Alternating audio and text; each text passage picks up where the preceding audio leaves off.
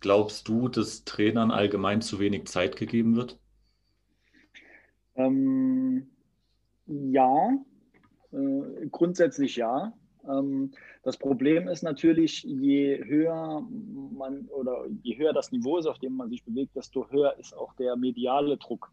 Also mhm. da kommt der Druck vielleicht noch nicht mal von Seiten der ähm, Vereinsführung, sondern aus der Presse einfach. Ne? Ja. Und ähm, das, das, das übernimmt dann eine Dynamik an, wo der, ja, in der der Trainer vielleicht dann später einfach nur das, das schwächste Glied dann ist.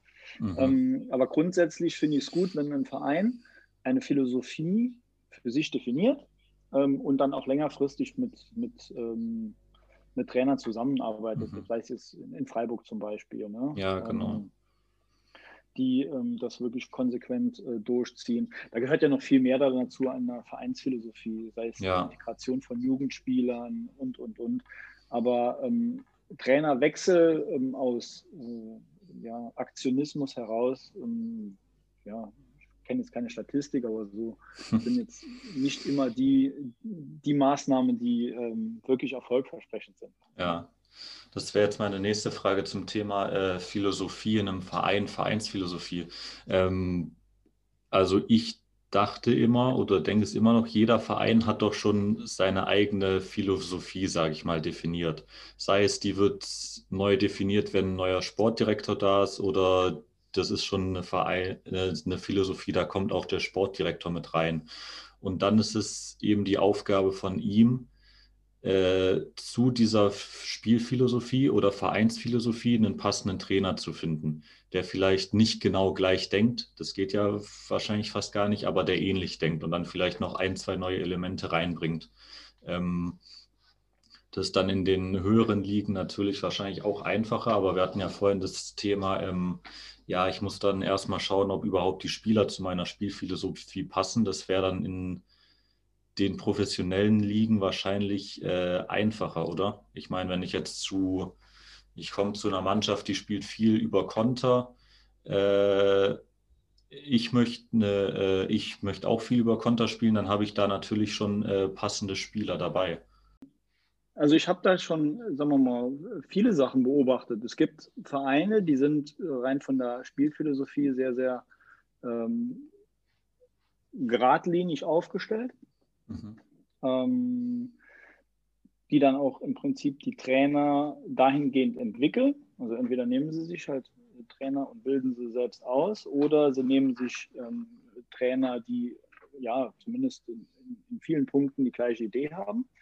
Ähm, dass eine Spielphilosophie geändert wird, wenn neues Personal da ist, ähm, ist, glaube ich, in fast allen Vereinen oder im Großteil der Vereine ähm, nicht ungewöhnlich, mhm. weil die wenigsten Vereine meiner Ansicht nach so ähm, fest verankerte Grundsätze haben, wie das jetzt zum Beispiel Barcelona hat in ihrer ja. ähm, Spielphilosophie ne? oder Ajax Amsterdam oder äh, andere, ähm, sodass halt wirklich das dort Gesetz ist.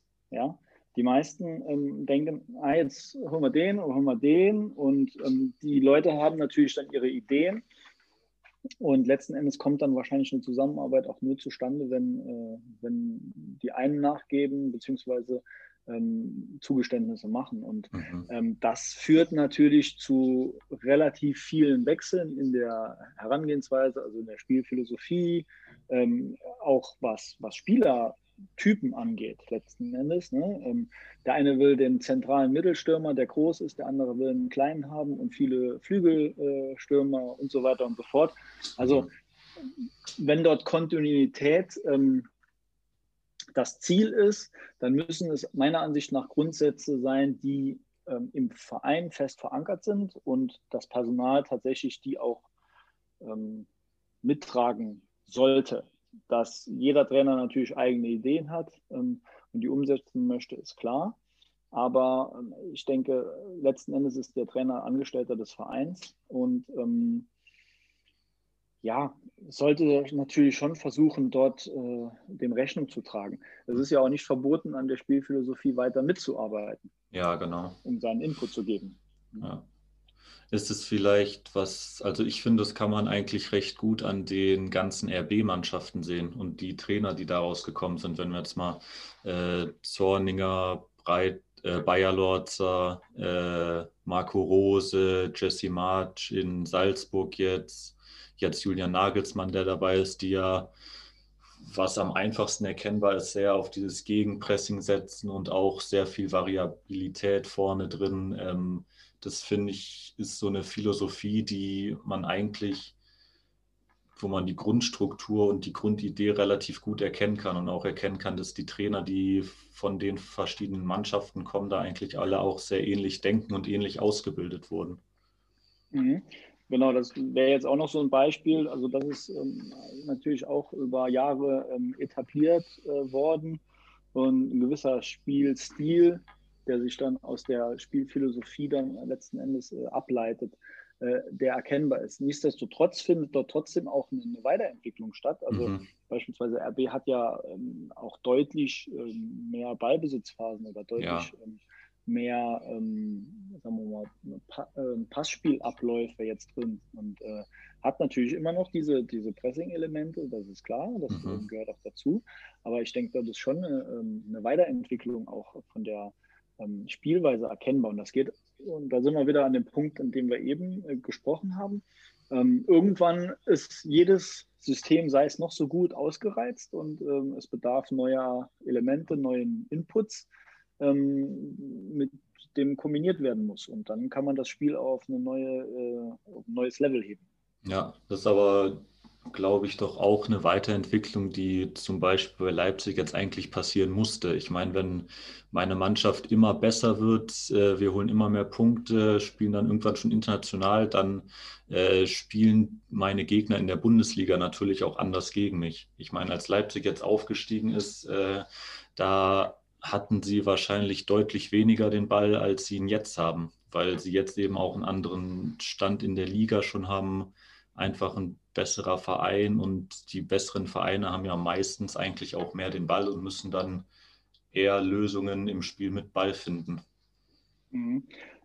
Klar, also das, das gehört zwingend dazu, je, sagen wir mal, du steigst von zweiter in erste Liga auf, bist dann irgendwann äh, international. Ähm, dann musst du dich weiterentwickeln. Manchmal ja. musst du dann vielleicht auch lernen, ähm, ergebnisorientiert zu spielen, um diesem Rhythmus ähm, äh, auch äh, Tribut zu zollen. Ähm, manchmal muss man dann in der Entwicklung vielleicht einfach auch ähm, Spieler austauschen, weil die, die da waren oder da sind, ähm, vielleicht am Limit sind von, von dem, mhm. was, was ich als Trainer weiter verlange oder was der Verein verlangt. Ne?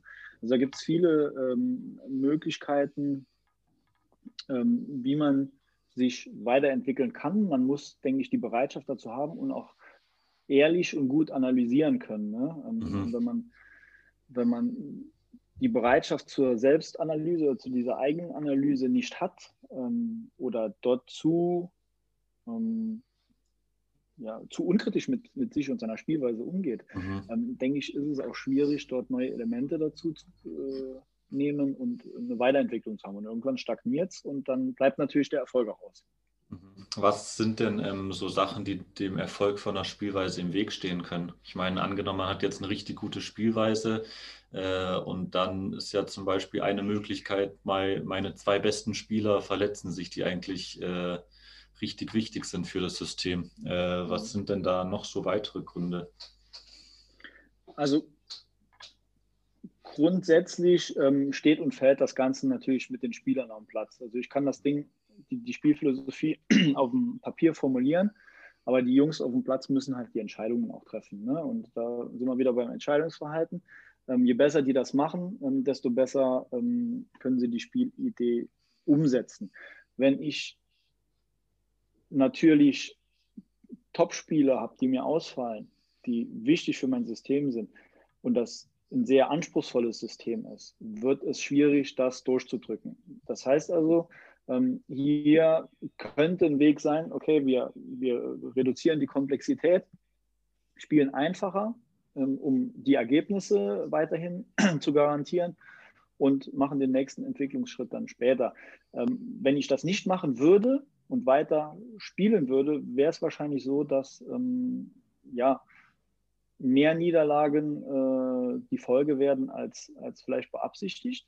Ähm, da kommt es dann wiederum darauf an, auf was für ein Niveau ich mich bewege. Bin ich im absoluten Spitzenniveau und, und mhm. werde bei jeder Niederlage direkt ähm, ja, äh, kritisiert oder auch ähm, muss um meinen Job fürchten oder bin ich in einer Jugendmannschaft und im NRZ, wo die Entwicklung halt ähm, vorrangig ist und dort kann ich das natürlich problemlos durchziehen. Dort mhm. soll jeder Spieler dann die Chance haben.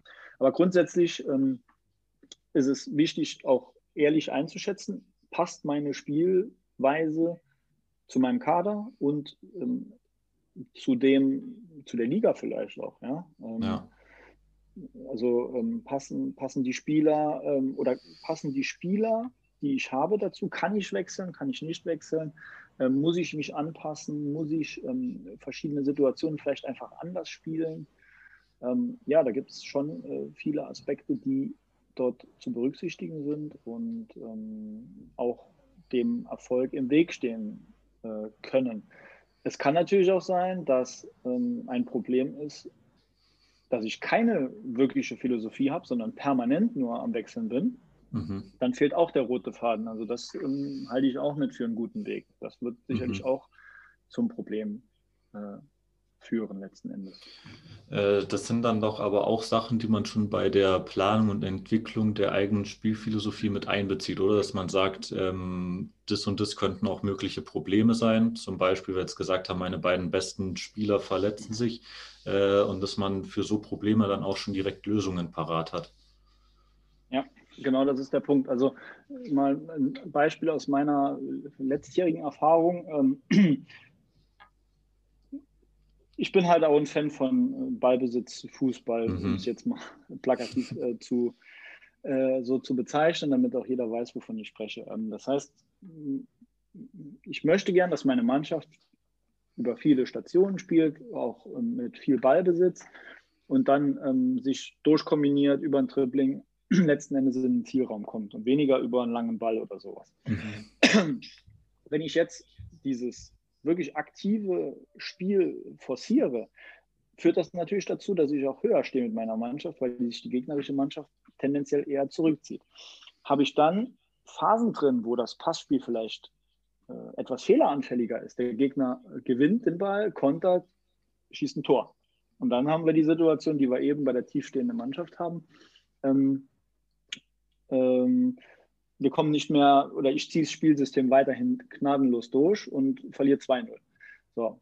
Mögliche Reaktion wäre, dass ich sage, okay, Jungs, nicht ganz so hoch, sondern bleibt ein bisschen tiefer, versucht äh, einfach das, das Feld ein bisschen größer zu machen, sodass der Gegner auch ähm, etwas rausgelockt wird, damit man, sagen wir mal, dieses Risiko der Restverteidigung oder der fehlenden Restverteidigung ein bisschen minimiert und einfach sagt, okay, wir machen es nicht ganz so riskant, wir bleiben bei unserer Grundidee, aber wir passen die Höhe an, ja, oder die mhm. Raumbesetzung. Ähm, das wären Möglichkeiten. Ja? Oder ja. man sagt, okay, grundsätzlich wollen wir natürlich über Passspiel äh, unsere Chancen rausarbeiten, aber ähm, wir bauen zum Beispiel eine diagonale Verlagerung ein, um einfach uns selbst dann ab und zu auch aus der Drucksituation zu befreien, die äh, der Gegner äh, uns dort als Aufgabe stellt. Mhm. Sind es dann immer, sind es dann alles noch Sachen, die mit zur Spielphilosophie gehören oder sind es dann nicht schon mehr eher taktische Aspekte? Wenn ich jetzt zum Beispiel sage, ja, was mache ich denn jetzt, wenn sich der Gegner hinten reinstellt oder was mache ich gegen die verschiedenen äh, Systeme, die der Gegner spielen kann? Das ist, glaube ich, eine, eine eine Überschneidung von, von beiden Themen. Ne? Also, okay. sag mal, was mache ich, wenn der Gegner hinten äh, drin steht? Dann kann ich ja sagen, ich spiele immer noch weiter vertikal nach vorne rein. Ja, gehe ins Gegenpressing. Das wäre ja ähm, Spielphilosophie und taktisches Mittel. Oder ich sage, ich spiele so lange hinten rum oder spiele über Seitenwechsel, bis ich am Flügel ähm, eine Möglichkeit habe. Das wäre mhm. auch ein mögliches Spielelement, mögliches Prinzip, mögliche Leitlinie, ähm, mögliche Spielphilosophie. Ähm, das ist für mich eigentlich ein, ein, ein, fließender Übergang. Die Taktik in dem Sinne oder ähm, die Spielweise vielleicht am Gegner angepasst. Ähm, klar, das wird dann nochmal ein bisschen präzisiert in bestimmten Abläufen, die erfolgsversprechend sind am, am Spieltag logischerweise. Ja. Man sagt, okay, der Gegner hat die und die Schwächen vielleicht oder wir haben da und da eine Chance ausgemacht und das forcieren wir. Da wäre dann wiederum zu sagen, wir haben Spielprinzipien und in welcher Hierarchie stehen die jetzt zueinander. Das heißt also, mhm. heute ist vielleicht das Prinzip wichtiger als das. Also hast du einen taktischen Aspekt, aber trotzdem bleibst deiner Spielphilosophie und deiner Herangehensweise treu. Okay, ja.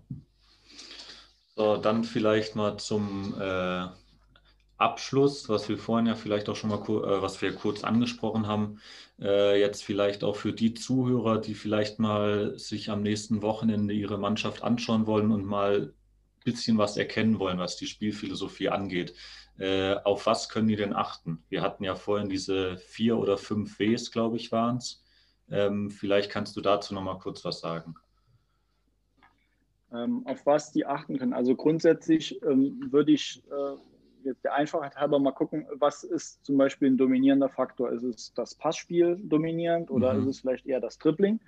Ähm, ist, läuft das Spiel oder wie hoch steht die Mannschaft? Also ist es eher eine Mannschaft, die ähm, dann ähm, den, den Konter als Möglichkeit favorisiert oder ähm, trauen sie sich wirklich dann ähm, mit der letzten Reihe, also mit den Innenverteidigern, wirklich hochzustehen?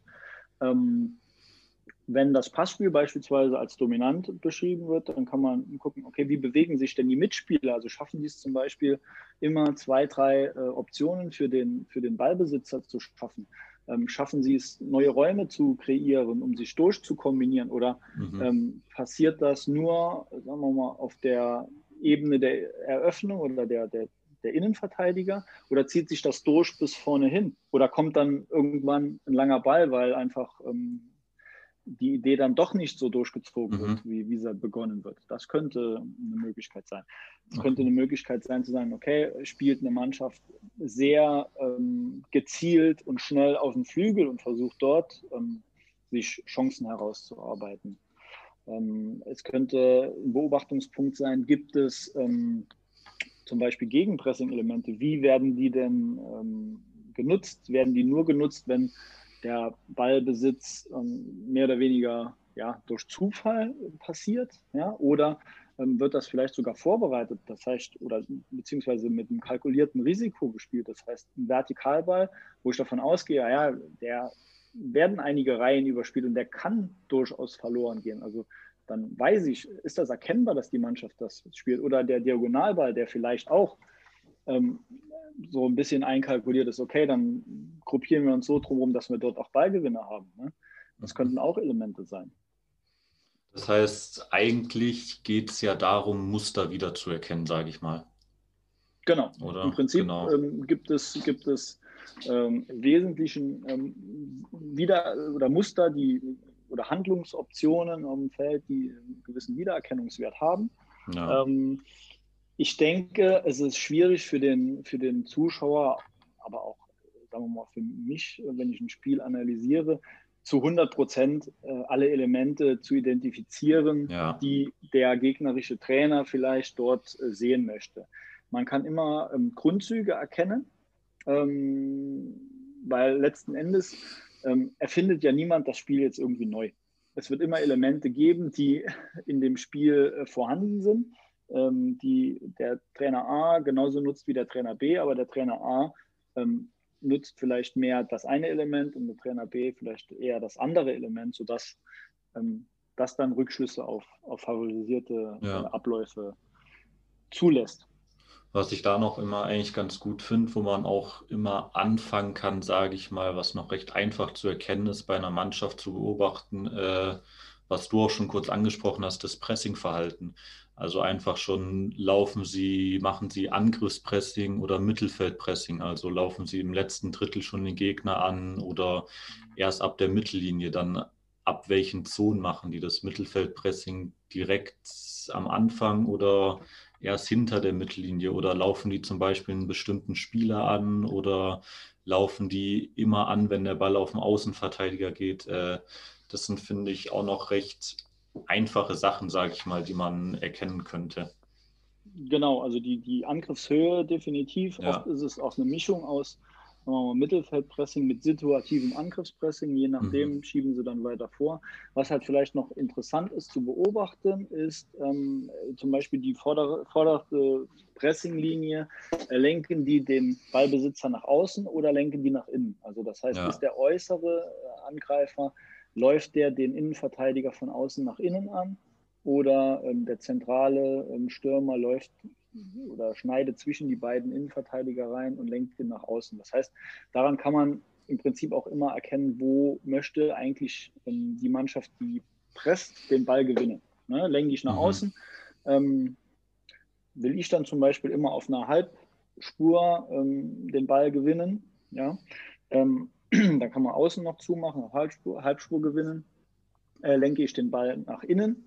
Ja? dann will ich den Ball im Zentrum gewinnen, um möglichst kurzen Weg halt zum Tor zu haben. Ja. ja also das wären auch noch Elemente, die man erkennen kann, wenn man, wenn man das analytisch angeht. Mhm, okay. Jetzt bist du ja auch gerade dabei, ein Buch zu schreiben, äh, wo du ja vorhin meintest, das geht auch so ein bisschen in die ganze Richtung. Vielleicht kannst du da nochmal ganz kurz was zu sagen. Ähm, ja, also die Idee ist, äh, so die einzelnen Rollen eines Trainers im Prinzip zu beschreiben. Das heißt, die Spielphilosophie ist Mittel zum Zweck. Der Trainer muss sie vertreten, er muss sie entwickeln und er muss sie weitergeben. Ähm, das heißt also, der Trainer hat zum einen die Aufgabe, über theoretische Aspekte eine Spielidee äh, zu entwickeln. er muss sie so praktikabel machen, dass sie auf dem Platz im Training und Spiel umsetzbar ist und verständlich ist für die Spieler. Er muss sie oder er muss dann als dritten Schritt im Prinzip derjenige sein, der das auch durch Trainingsübungen, ähm, Spielformen, Korrekturen, Kommunikation ähm, coacht und weiterentwickelt. Mhm. Und er muss derjenige sein, der natürlich im zwischenmenschlichen Bereich auch in der Lage ist, das Team ähm, auf die Ziele einzustellen und ähm, die Identifikation mit so einer Spielphilosophie auch irgendwo ähm, herzustellen, sodass ähm, letzten Endes ähm, auch Erfolg möglich ist. Okay. Hast du da schon ein ungefähres, äh, einen ungefähren Plan, wann das rauskommen soll, oder bist du da noch gerade so in den Anfängen, sage ich mal?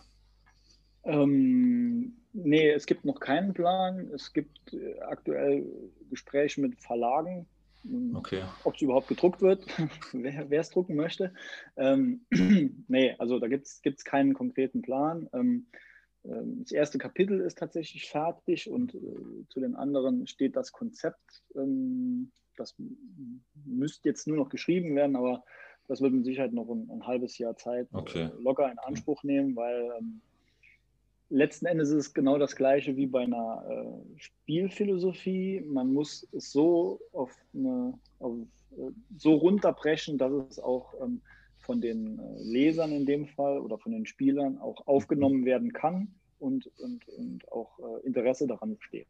Ja. Das ähm, ist noch die Herausforderung. Okay. Ja, es klingt ja auf jeden Fall interessant. Ähm, dann bedanke ich mich bei mir, dass du dir die Zeit genommen hast heute. Äh, ich fand es sehr interessant, habe auch selber sehr viel Neues dazugelernt. Ähm, ich hoffe, die Zuhörer natürlich auch. Ähm, genau, falls einer von den Zuhörern dann noch Fragen hat, könnt ihr sie gerne mir stellen, entweder über LinkedIn bei Jan, unter Yannick Zeringer, über Instagram unter behind-the-action-podcast. Ähm, genau. Und falls die Leute noch Fragen an dich haben, könnt ihr sie auch gerne mir stellen und ich leite sie weiter oder auch an dich über LinkedIn zum Beispiel, oder? Genau. Also ähm, zum einen vielen, vielen Dank, dass ich äh, ähm, hier diese, äh, dieses nette Gespräch mit dir führen durfte. Wenn es irgendwann mal noch Fragen gibt, stehe ich natürlich immer gern zur Verfügung. Ähm, ja, bei Fragen einfach, genau, LinkedIn ist äh, eine Möglichkeit äh, der Kontaktaufnahme oder über Yannick. Ähm, ja, bei Interesse im Fußballtraining gibt es einige Artikel, die vielleicht das eine oder andere noch beleuchten, gerade auch Spielphilosophie. Ähm, Im Fußballtrainermagazin, das äh, auch ähm, äh, verfügbar ist, dort ist auch das eine oder andere immer drin. Also ja, aber ich bin äh, immer dankbar für Feedback zum einen und natürlich auch ähm, zum Austausch jederzeit ähm, bereit. Wer Interesse hat, einfach ähm, Bescheid geben.